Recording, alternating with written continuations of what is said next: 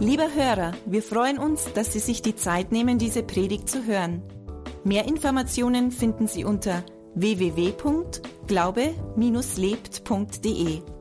Am Ende dieser Aufzeichnung bekommen Sie noch einige wertvolle Hinweise. Wir würden uns freuen, von Ihnen zu hören. Wir wünschen Ihnen viel Freude und wertvolle Erkenntnisse beim Hören.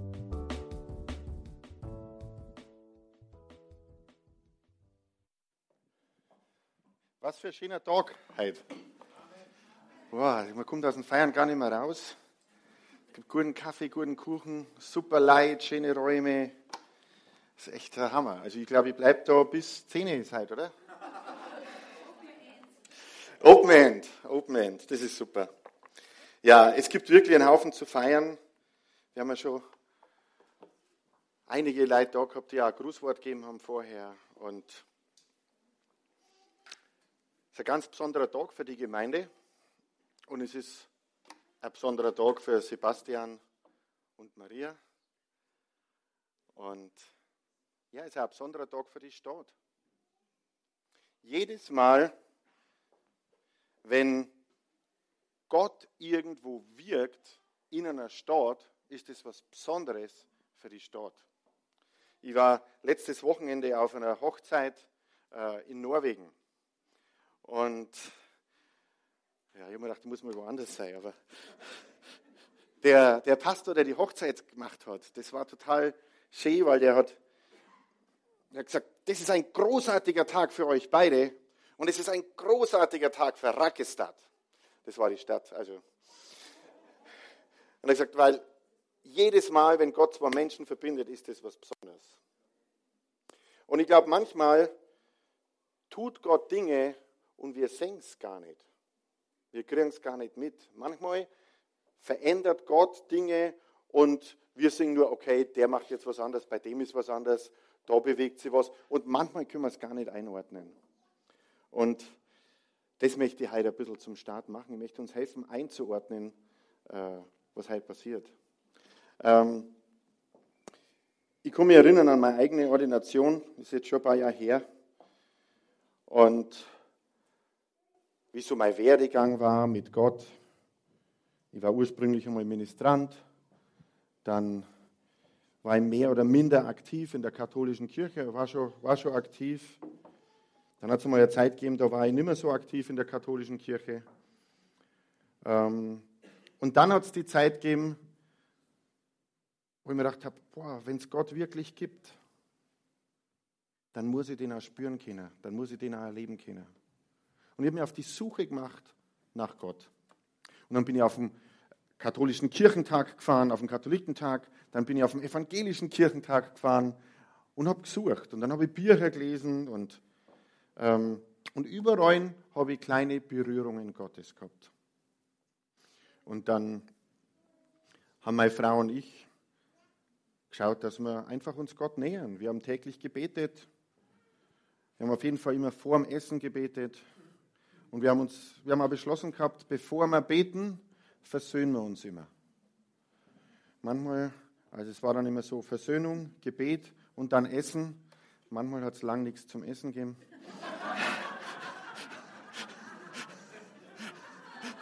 Aber wie man sieht, es hat funktioniert. Also ist nicht so gefährlich. Ähm, aber so war das damals. So weit haben wir uns Gott genähert. Und ich war, war schon immer Pragmatiker. Ich habe gesagt, hey, wenn es Gott wirklich gibt, muss ich den erleben können. Und dann haben wir geheiratet, wir zwei. Wir haben eine Freundin von uns eingeladen zur Hochzeit. Ähm, und die hat uns dann gefragt, ja, wie ist denn das bei euch? Heiratet sie ja in der Kirche?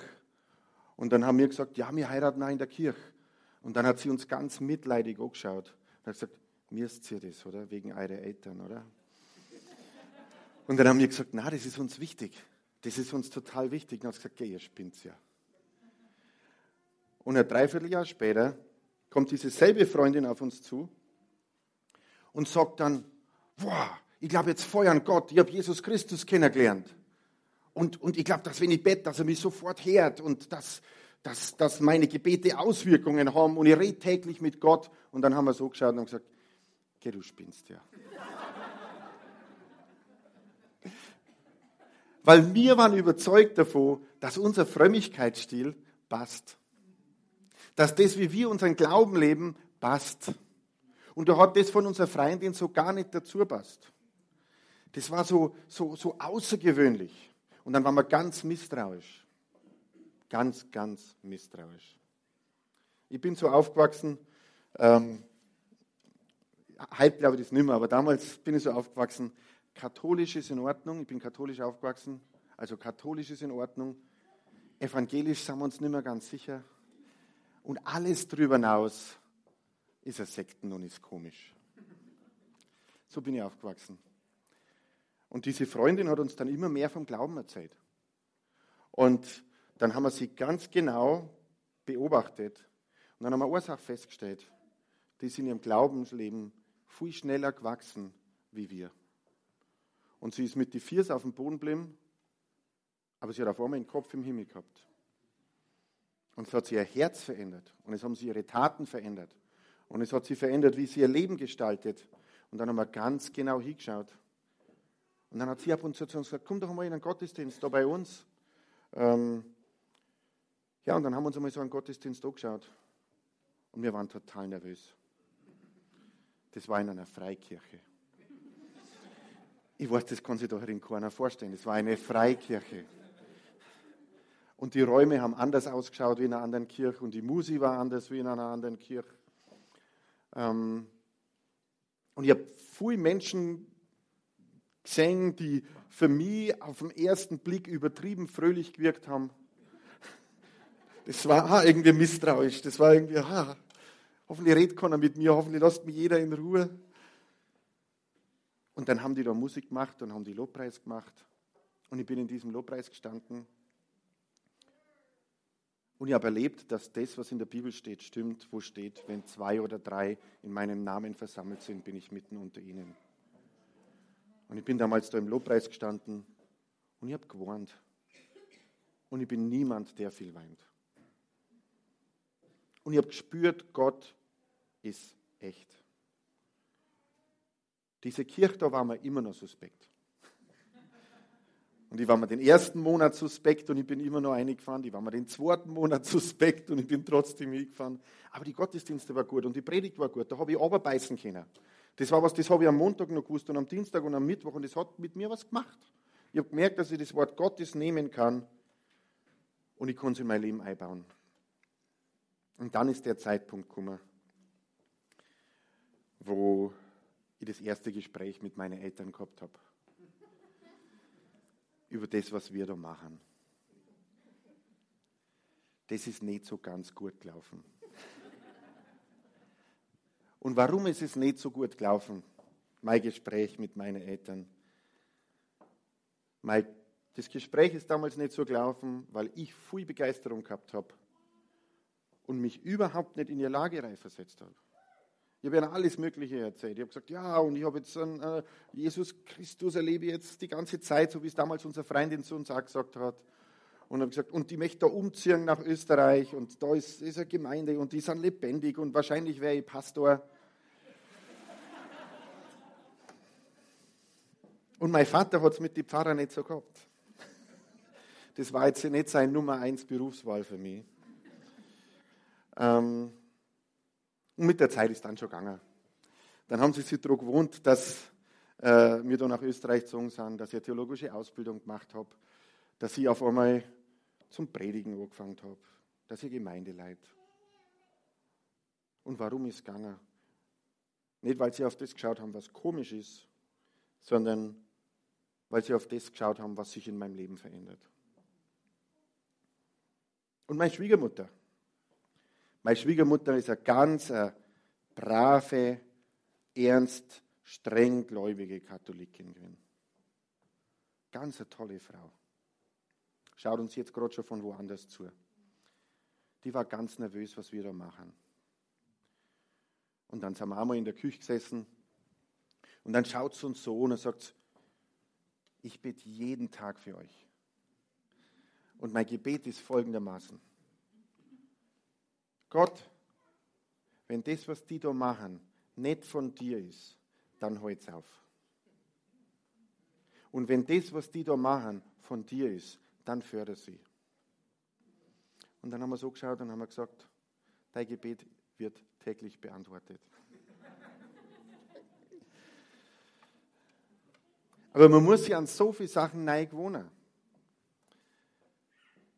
Wir haben gerade vorher, wer bei den Grußworten schon da war, und das, das, war einfach schön, die Vielfalt, die wir gehabt haben, katholische Kirche, evangelische Kirche, Freikirche, die Würdenträger der Stadt, die Würdenträger vom Landkreis, dann Pastor aus der nigerianischen Gemeinde.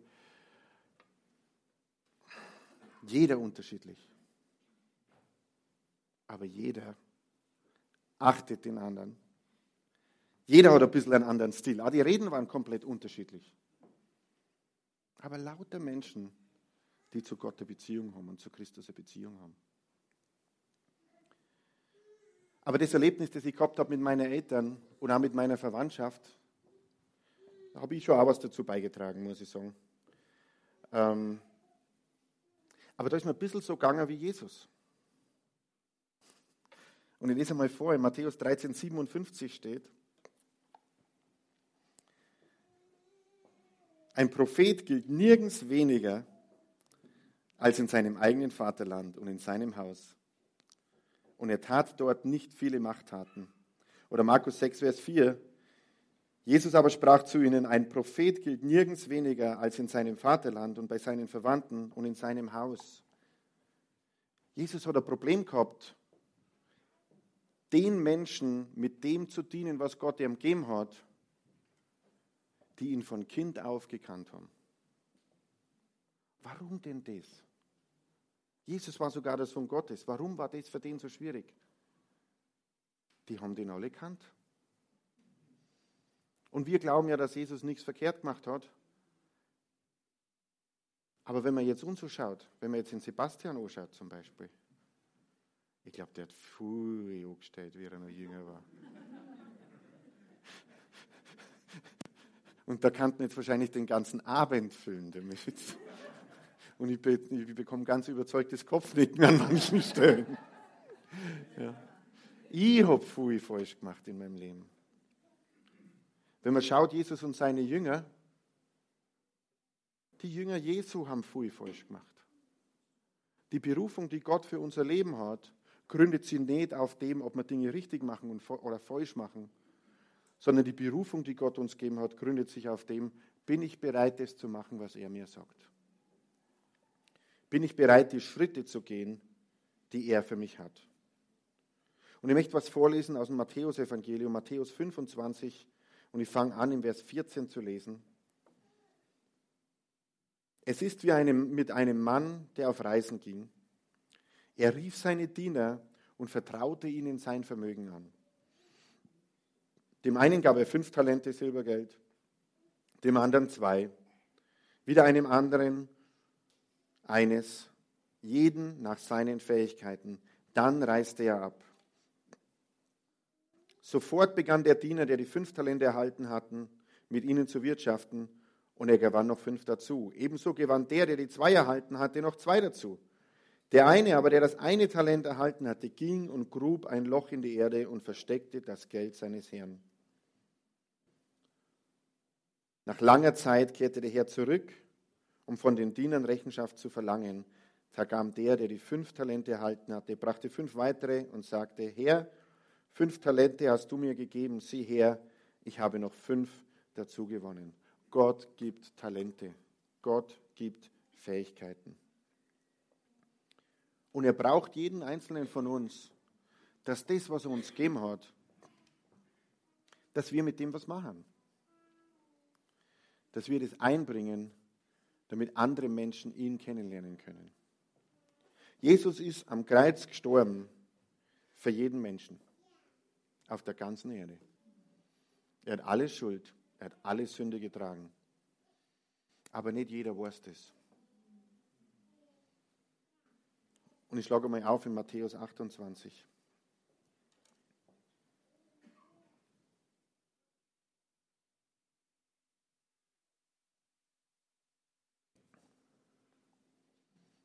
In Vers 18 steht, und Jesus trat herzu, redete mit ihnen und sprach, mir ist gegeben alle Gewalt im Himmel und auf Erden. Darum geht hin und lehrt alle Völker, tauft sie auf den Namen des Vaters und des Sohnes und des Heiligen Geistes und lehrt sie alles halten, was ich euch befohlen habe. Und siehe, ich bin bei euch alle Tage bis ans Ende der Welt. Das ist der Auftrag, den Jesus seinen Jüngern damals gegeben hat. Das ist der Auftrag, den Jesus uns allen gegeben hat. Geht's in die ganze Welt und verkündet das Evangelium. Und wenn du katholisch bist, verkünde das Evangelium katholisch. Und wenn du evangelisch bist, dann verkünde das Evangelium evangelisch. Und wenn du ein Freikirchler bist, dann verkünde das Evangelium freikirchlich. Und wenn du Nigerianer bist, dann verkünde das Evangelium nigerianisch, nämlich mit mehr Lautstärke und mit mehr Bewegung. Er hat sein Leib völlig unterschiedlich gemacht. Und wir alle haben das große Vorrecht, dass wir Teil sein dürfen von seinem Leib. Ich habe heute Vormittag schon, über das gepredigt und dann im Grußwort das nochmal gebracht und ich muss leider diese Schriftstelle oder ich darf diese Schriftstelle nochmal lesen. Im Epheser, nicht leider, nicht leider, im Epheserbrief Kapitel 2, im Vers 10. Epheser 2, Vers 10.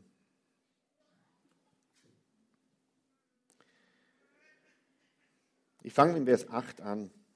Denn aus Gnade seid ihr gerettet durch Glauben und das nicht aus euch, Gottes Gabe ist es.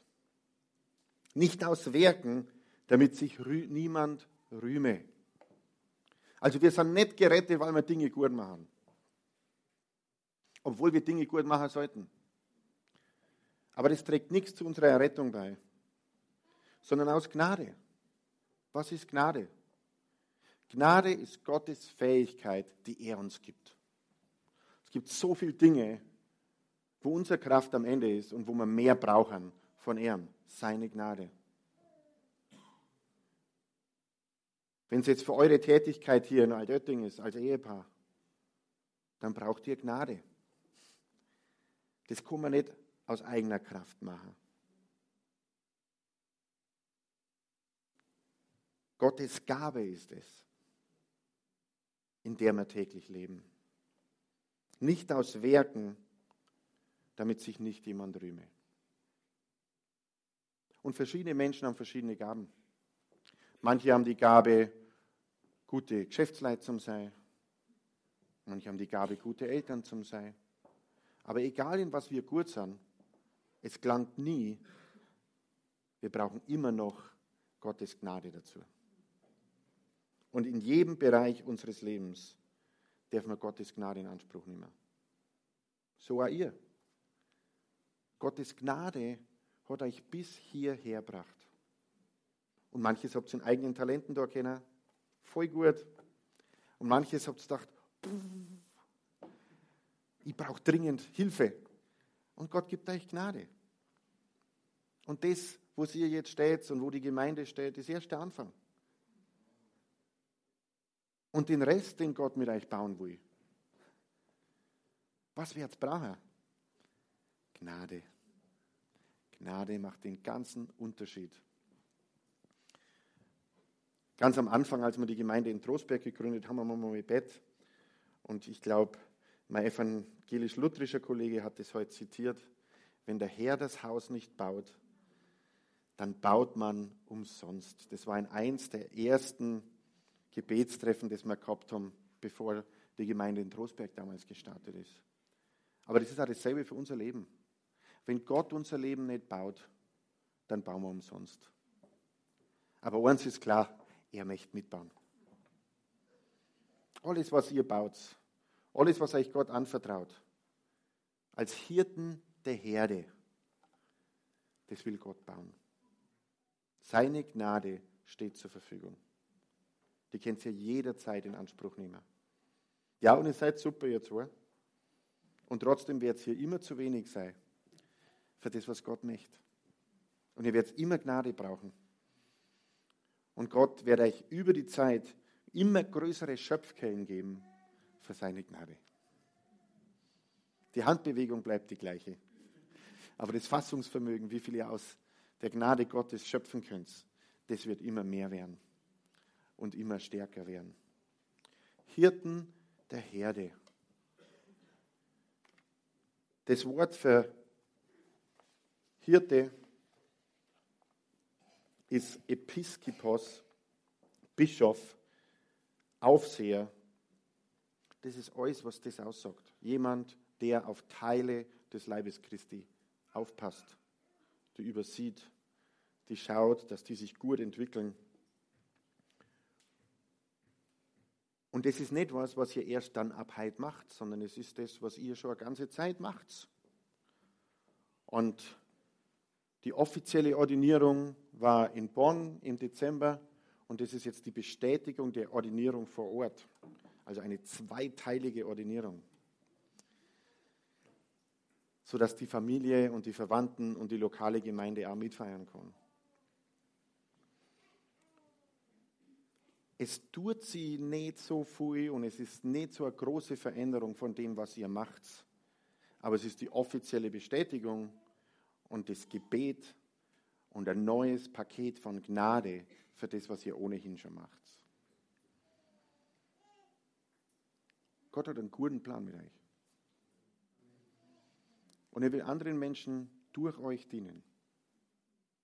Und ihr habt Weisheit gekriegt, ihr habt Talente gekriegt und ihr kriegt Gnade dazu. Und ich bin gespannt auf das, was er noch alles hat für euch. Jetzt kommen wir dann zu Vers 10. Denn wir sind sein Werk, ihr seid sein Werk, geschaffen in Christus Jesus. Er hat euch gemacht zu guten Werken, die Gott zuvor bereitet hat, dass wir darin wandeln sollen, dass ihr darin wandeln sollt. Das ist das Einzige, um was heute geht. Es geht um das, dass ihr genau diese Dinge macht, die Gott für euch vorgesehen hat. Im 1. Timotheus 3, Vers 1. Und ich lese mal aus der Hoffnung für alle Übersetzungen. Es ist richtig, wer eine Gemeinde leiten will, der ist bereit, eine schöne und große Aufgabe zu übernehmen. Das ist eine schöne Aufgabe, ist eine große Aufgabe. Ich lese, lese mal aus der Elberfelder. Das Wort ist gewiss, wenn jemand nach einem Aufseherdienst trachtet, so begehrt er ein schönes Werk. Das ist das, was ihr, auf was ihr euch vorbereitet habt wo ihr schon drin seid und wo ihr jetzt offiziell bestätigt werdet. Ein schönes Werk, ein Aufseherdienst, wo ihr Teile der Herde bekommt, die Jesus Christus hat, Teile eines Leibes, für die ihr da seid und die ihr segnet. Und da freuen wir uns alle zusammen mit euch.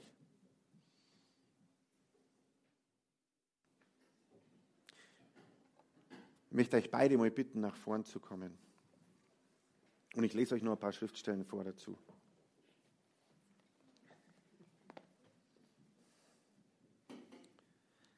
Und wir dürfen alle aufstehen dazu.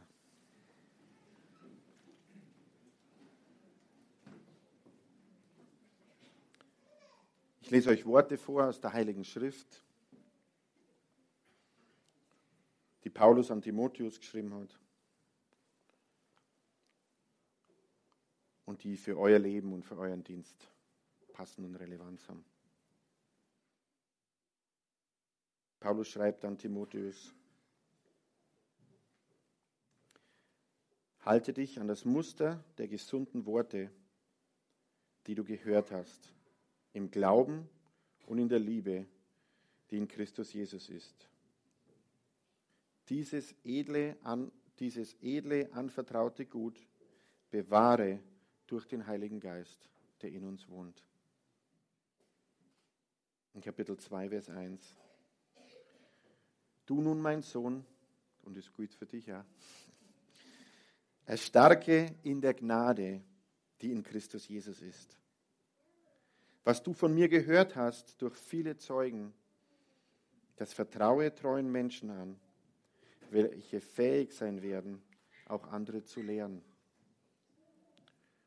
Du nun leide Ungemach als ein edler Streiter Jesu Christi. Wer Kriegsdienst tut, verpflichtet sich nicht in Geschäfte des Lebensunterhalts, damit er dem gefalle, der ihn angeworben hat. Und auch wenn jemand sich am Wettkampf beteiligt, wird er nicht gekrönt, wenn er nicht nach den Regeln kämpft. Der Ackersmann, der den Acker bebaut, hat den ersten Anspruch auf die Früchte. Bedenke, was ich dir sage, denn der Herr wird dir Einsicht in alles geben. 2. Timotheus 1, Vers 6. Aus diesem Grund erinnere ich dich daran, die Gabe Gottes anzufachen, die durch Auflegung meiner Hände in dir ist. Denn Gott hat uns nicht einen Geist der Furchtsamkeit gegeben, sondern der Kraft und der Liebe und der Besonnenheit. So schäme dich nun nicht des Zeugnisses unseres Herrn, auch nicht meiner, der ich sein Gebundener bin, sondern leide Ungemach mit dem Evangelium nach der Kraft Gottes, der uns gerettet und mit einem heiligen Ruf berufen hat, nicht nach unseren Werken, sondern nach seinem eigenen Vorsatz und der Gnade, die uns in Christus Jesus vor ewigen Zeiten gegeben ist. Und im 1. Timotheus 4, Vers 11, solches gebiete und lehre. Niemand verachte deine Jugend, sondern werde ein Vorbild den Gläubigen im Wort, im Wandel, in Liebe, im Geist, im Glauben, in Keuschheit. Bis ich komme, halte fest mit Vorlesen, mit Ermahnen und mit Lehren. Vernachlässige die Gabe nicht, die du hast, die dir unter Weissagung und durch Handauflegung der Ältesten verliehen wurde. Dies lass dein Anliegen sein. Damit gib dich ab, auf dass dein Fortschritten, Fortschreiten in allen Dingen offenbar sei. Hab Acht auf dich selbst und auf die Lehre. Bleibe dabei. Denn wenn du solches tust, wirst du sowohl dich selbst retten, als auch die, welche dich hören. Wir beten jetzt für euch und legen euch die Hände auf und die Gemeinde darf mitbeten. Vater, wir danken dir für Sebastian und für Maria. Und wir sondern sie aus zu dem Dienst, zu dem du sie berufen hast. Wir danken dir für die Gnade und die Gabe, die du ihnen gegeben hast. Wir bestätigen diese Gabe. Wir beten, dass deine Gnade in ihnen wächst und zunimmt. Wir danken dir für ihre Treue, für ihre Hingabe dir gegenüber. Wir danken dir, dass sie Menschen sind, die sich von dir gebrauchen lassen. Und wir beten, dass du ihnen alles zuteilst, was sie brauchen, um effektives Werkzeug in deiner Hand zu sein. Gib ihnen ein noch größeres Hirtenherz, als sie ohnehin schon haben. Und gib ihnen überreiche Kraft und Gnade, um der Herde zu dienen, sie zu führen, sie zu leiten, sie zu ermutigen, zu stärken. Danke, Herr. Wir beten für alle Menschen, die durch ihr Leben berührt werden. Wir beten auch, dass sie ihre Berufung erfüllen. Wir beten für Weisheit in ihrem Dienst und eine starke Zuteilung von deiner Gegenwart und deiner Herrlichkeit, die durch sie wirkt. Vater, wir sondern sie jetzt aus und setzen sie ein in den Dienst, zu dem du sie berufen hast. Im Namen des Vaters und des Sohnes und des Heiligen Geistes. Amen.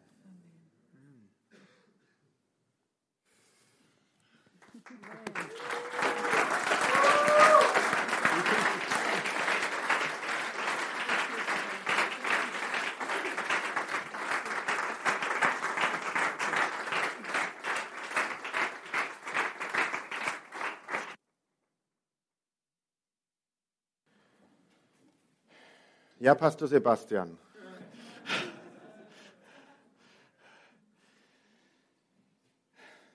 So viele Freunde sind da, so viel Verwandtschaft. Und jetzt haben sie einen Pfarrer in der Familie. Da schau her. An das muss man sich erst einmal gewohnen.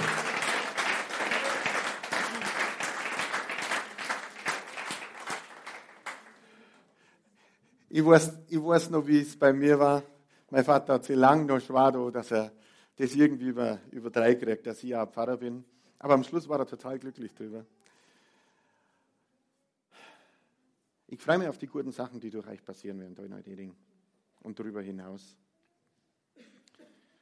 Und für euch als Gemeinde, druckt es alle noch gescheit Herheit. Sagt so oft Pastor Sebastian, wie es kennt, damit er sich an seine neue Berufsbezeichnung gut gewohnt. Ja, wir dienen einem wunderbaren Gott. Und ich möchte den Gottesdienst noch abschließen mit der Möglichkeit für ein Gebet. Ich habe das vorher erzählt, wie das bei mir in meinem Leben war. Dass den Zeitpunkt gegeben hat, nachdem ich Gott einmal angezweifelt habe und bevor ich konvertiert bin, dass es den Zeitpunkt gegeben hat, wo ich gesagt habe, hey, wenn es die wirklich gibt, dann möchte ich die wirklich erleben, ich möchte es wirklich wissen. Und diese Freundin von uns, von der ich vorher gesprochen habe, die hat gesagt, ich gesagt, hey, was ist denn bei dir passiert? Was hast denn du gemacht? Und sie hat uns zur Antwort nicht gegeben, hey, ich bin jetzt in der Freikirche, deswegen ist es jetzt anders.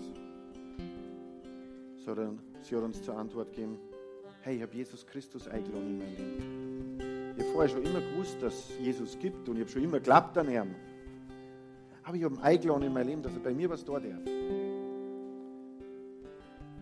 Und ich gesagt, und das hat den ganzen Unterschied gemacht. Und bevor wir zum letzten Lied kommen und das abschließen heute, lasst uns doch alle nochmal miteinander aufstehen.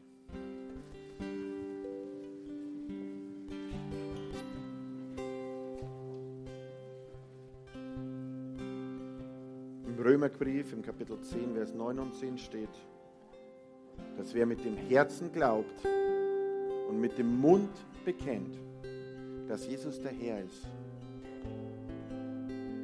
der wird in Ewigkeit leben. Das ist das Einzige, was Gott von uns möchte. Es geht nicht um Freikirche, katholisch, evangelisch, baptistisch, methodistisch, mennonitisch.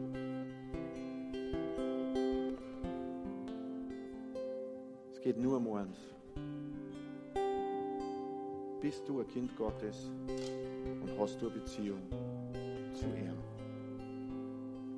Und das beginnt mit einer Einladung.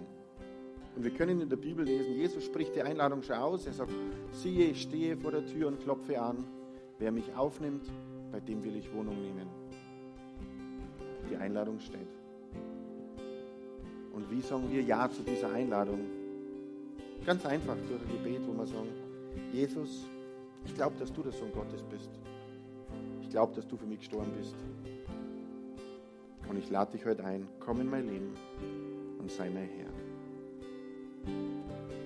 Und wir beten das Gebet jetzt, alle gemeinsam.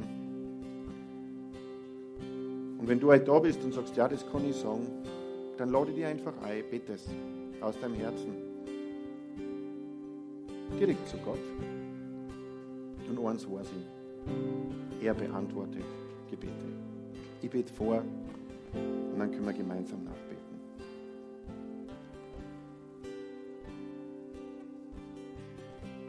Vater, ich danke dir, dass du deinen Sohn Jesus für mich gesandt hast. Jesus, ich glaube, dass dass du der Sohn Gottes bist. Dass du am Kreuz für mich gestorben bist. Dass du all meine Schuld und all meine Sünde getragen hast. Und ich lade dich heute ein. Komm in mein Leben. Erfülle mich ganz. Und sei mein Herr.